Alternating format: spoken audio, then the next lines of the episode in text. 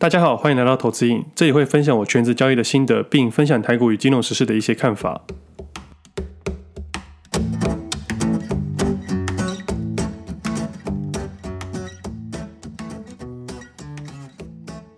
今天时间三月二十九号星期一，这是我第七十五集节目，我是 Wade。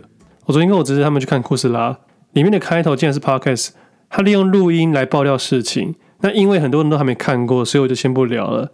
主要是想说，我第一次在电影里面看到 Podcast 的事情，可能以前我没有注意到吧，或者是这两年比以前更容易被接受。那这部电影就是爽片啊，带小朋友去看应该还不错。那回到今天的主题，我想跟各位聊就是殖利率这件事情。台湾很多投资人都喜欢领利息，然后也会争论是不是左手到右手。那这到底什么意思？像是电视上面的老师啊，很常说进可攻，退可守。他们的意思就是买进这张股票上涨就是进攻。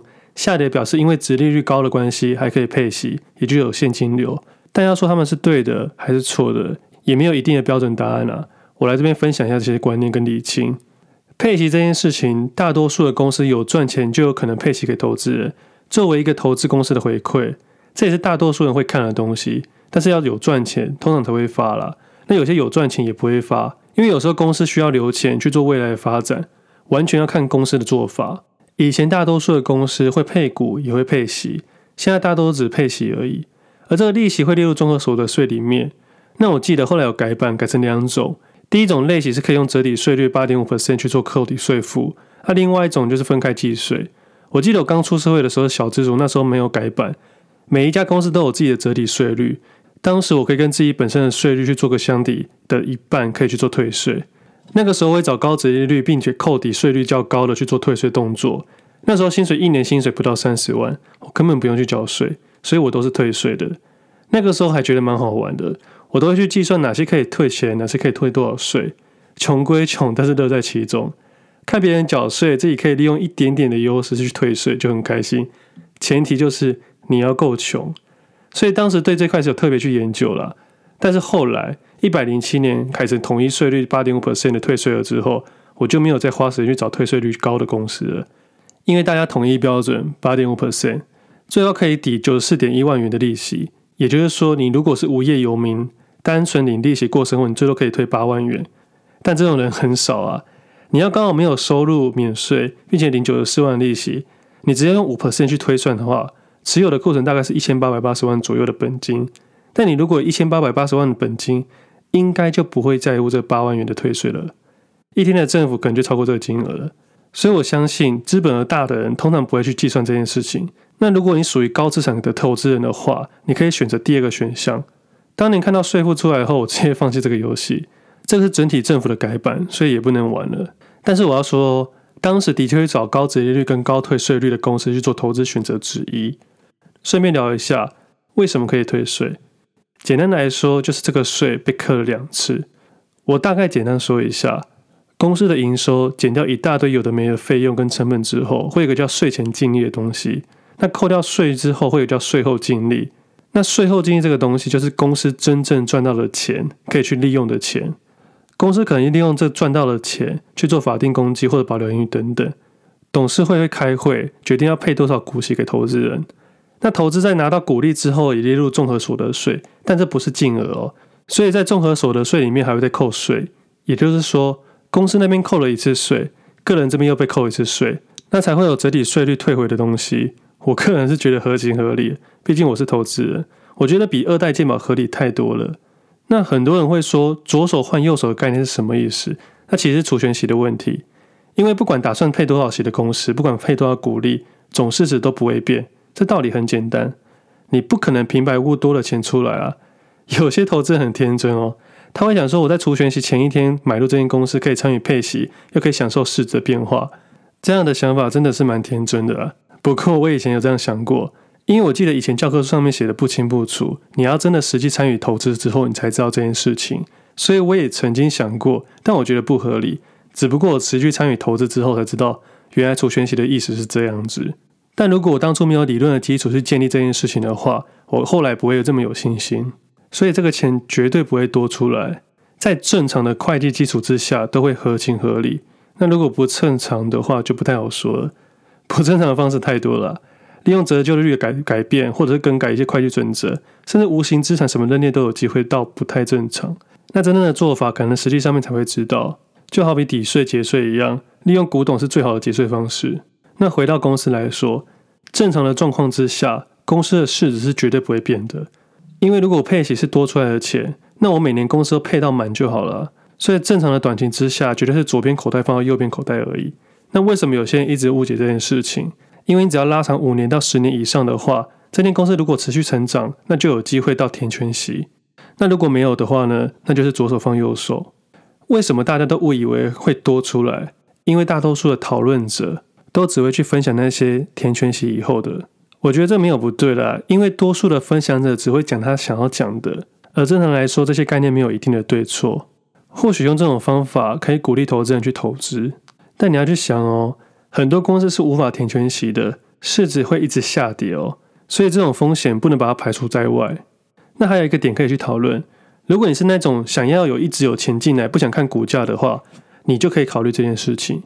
它的确可以当做心里的多出来感觉，因为你不打算卖的情况下，换一个角度去想，你把它当做房子领租金一样，你不会因为下个月的房价下跌就把房子卖掉吧？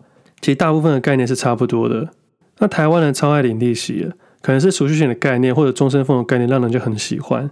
你好像可以活到老，领到老，其实没有不好啦。但如果是我，宁愿不要配息，因为配息之中还要缴税，缴税就算了，还有二代健保，我个人是觉得比较不公平啊。因为我们投资人也会赔钱啊，但为了维持国家整体的运作，也只好接受了。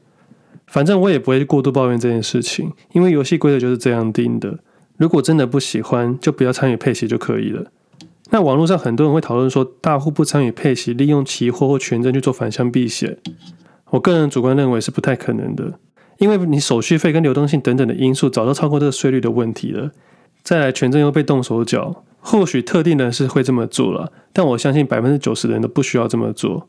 那参与填全息到底会不会赚钱呢？我觉得没有一定。以我过往的经验来说，你这次对了，下次如果错了呢？你不可能一年就赌这一次吧？所以我个人会直接带过，不会把它当做我交易的依据里面。那理性思考一下这件事情。先从自己开始去慢慢规划，因为综合所得这件事情，每个人都不太一样，所以听众可以知道之后慢慢去调整。节税的方式太多了，而且我说真的，全职投资人多数都不是真正的有钱人，真正的有钱人都投资案都几十亿、几百亿了。看看台北那些合作案，那些才叫做真正的有钱人吧？如果真的有几十亿、几百亿，根本不用做全职投资。那回到高殖利率这件事情，我个人觉得它会是一个话题。所以在今年开红盘的前一天，我在 Pressplay 里面的文章里面写了一篇，那篇主要是介绍 NBA 族群，那篇主要讲的是人保、纬创、英业达和宏基，会特别介绍这四家，是因为往年他们都是高值率的公司，除了宏基往年财报比较差以外，其他都配的还蛮不错的。那我有说到，在一二月份的时候，我多数在观察股票，当时就发现这四档股票的走势跟价格，还有盘中的观察，我都很喜欢，在过年期间花了一些时间去研究他们。所以也就在那时候写了出来。过年后到现在，目前为止这些表现都很强劲。今天人保刚好涨停了，就开始有人在说殖利率的事情。我个人觉得这个市场就是这样子的，往往会找上涨的理由。那其实我 Pressplay 的文章每个礼拜只会写一篇的长文跟一篇的短文，短文是最近开始新增的，长文大概是几千字的逻辑分享跟接下来的看法，短文就是平常自己会观察短线个股。短线个股比较没有整个逻辑性的去讨论。因为仅仅是增加一些口袋名单，跟看观察一些产业，以及训练市场的敏锐度。反正不管是长文跟短文，都不会有股票的价位跟点位，也不是用来跟单的。在写 Pressplay 的文章里面，我把自己当做一个创作者，把我喜欢的分享给各位。那前阵子会玩棋子，是因为我自己选的股票在这段时间都没有因为大盘的关系而下跌，都还在上升趋势之中。那会玩棋子的关系，是因为我三月多的时候以为会结束这个行情，直接下跌。但在三月九号的时候，我注意到一些观察，我发现我的看法看错了，因为周期的关系，我转做多了。那简单来说，要整体市场行情往下坠的话，一定要主要的加权指数股票都向下跌的感觉。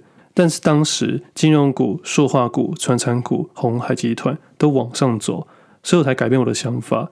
暂时因为周期的关系，可能还没这么快。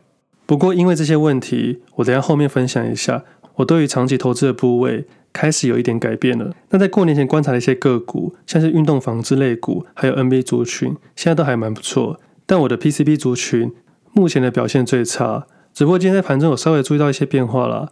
这几天会把我的注意力放到 PCB 上面，这是我自己交易的一些看法。因为大多数人都喜欢关心一些获利中的股票，但其实我们应该要去关心那些没有获利的股票，因为只有股票不好的时候，我们才要去关心它。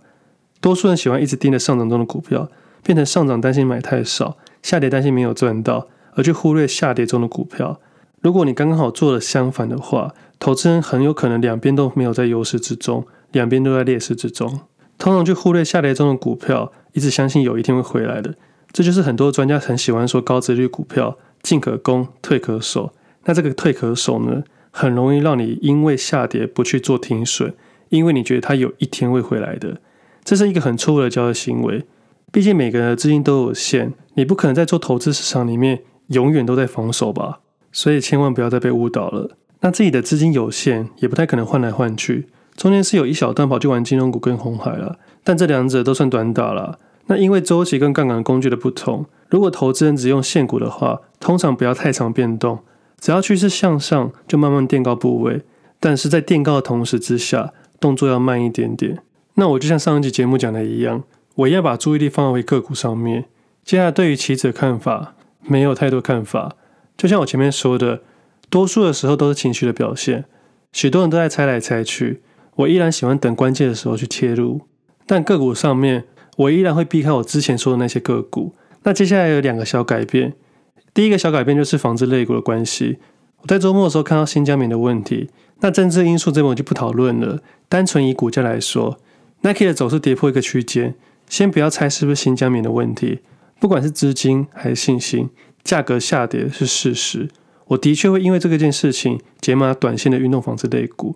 那另外一件事就是长期投资的部分，今年二月底进场的美金，总体经济学的分析就不多说明了，单纯是因为二月底的时候我看坏台股市场，但那时我不敢积极的做空，因为我说做空难度太高了。那如果看坏台股市场，势必外资会把资金汇出去，汇出去的情况下，一定会影响到外汇市场。所以在风险考量之下，我决定先进场美金，当做我看坏台股的第一步。接着，台股如预期的在三月份的时候往下跌，但在三月九号的时候，我观察一些更细微的东西，我改变我暂时的想法，所以就重新调整了。那短期先不说，先回来长期好了。为什么当时要挑纺织类股、NB 族群跟 PCB 族群？原因很简单，财报、基本面、价格、趋势、题材就先不多说，因为之前都聊过了。另外一个角度来说，因为他们占加权指数的比重较低，如果未来加权指数真的下跌，他们的影响会相对比较小。那我第一个要件，美金升值了；第二个要件，运动纺织类股 NBA 族群上涨了，PCB 还在躺。接着台股会不会下跌？我不知道，我也不去猜测，但我不会在这时候进场长期投资，也不想在创新高的时候是放空期指，因为这风险太大了。你有可能创新高继续创新高，不要搞这么辛苦。所以我想了第二个方法，我决定要稍微减码去年买入的那些权值股，只要超过五十 percent 以上的获利部位，我就会稍微去做减码，也会开始慢慢转移我喜欢的股票。也就是说，我库存总值不变，但去做调整。那听众可能会认为说，我不是说长期投资不能卖吗？的确是这样子，你要种一棵真正的大树，不能随意的把它砍掉。那我在去年的节目必须这么说，这样子投资人才会有信心进场长期投资的部位。而金融环境一直改变，当时如果要单纯要听众去投资，多数人一定没有信心。我必须用这个概念去分享给各位，去累积点信心。那现在这个时机点呢，也并不是说要砍掉大树，而是找到新的种子了。我决定再种一棵树，因为长期投资要的是一座森林。我们必须一直去找一些好的种子。最后，我有看底下的留言，还有各位听众的留言。如果喜欢我的节目，可以给我五颗星的评价。那很感谢各位的支持。有时候在下面留言或写信给我，没有直接回复，并不是我没有看到，我都有看到，只不过我会把它整理好，在节目上面一次分享。因为很有可能大家都有差不多的问题，我们可以一起去做讨论。那可能会有一些新加入的朋友，那我在这边再分享一下，我的平台有 IG 的懒人包分享，也有 FB。那在 IG 的首页那边有个连接，可以直接找到我们各平台。第一个是 Presspay 的订阅制网址，只有这个需要订阅，其他都是免费的。现在第二个星光证券的开户连接，如果还没开户的或想要手续费划算的，甚至是那些预备户头，都可以点这个连接去开户，界面都蛮清楚的，尤其是里面零股的界面是真的还蛮不错的。我自己也有开户啦，那他们之前也有跟我们合作。那如果听众有问我的话，我都一定分享这个链接给他们，就可以省掉很多在网络上搜寻的时间。毕竟网络上的资讯都有点爆炸了。我自己也有发现，我自己最近的状况比较差，可能太常使用网络了，资讯太多让我觉得有点烦。那接下来自己会慢慢去做调整，会把所有平台的步调放慢，也有可能直接删去一些东西，因为我还是有点不太习惯资讯过多的生活。投资股票就像生活一样，假设我们难得抱到一只好股票，我们要好好珍惜它，因为这种机会不一定很常有。有些人一年找到一个，有些一辈子才找到一个。如果你设定是长期的伴侣，就不要时常怀疑他，对他有一点信心，毕竟他是你当初最勇敢的决定。那人生之路会交到很多很多的朋友，像以前读书的时候，我们会有个观念说要存人脉的存折，但后来我们会发现，我们存了一大堆人脉。有些其实是负债，并不是你的资产。以前我们经历的比较少，很难去判断是资产还是负债。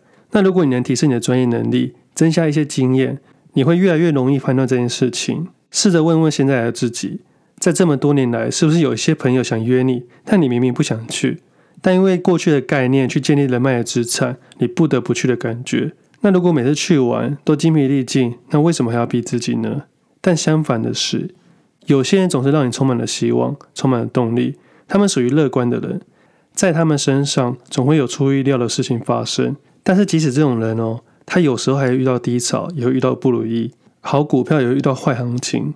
那如果你对他有点信心，给他多一点支持，他迟早会回到原本的样子。其实成立了投资营，交了不少新的朋友，也让我在这几年来感受到新的生活。我们一定有遇过那些很虚假的朋友。他总是对你笑，从来不对你生气。但后来你会发现，敢对你发脾气的朋友，代表他对你最认真。股票的市值是越多越好，但交友的部分应该是越真越好。我们今天节目先到这里，我们下次见，拜拜。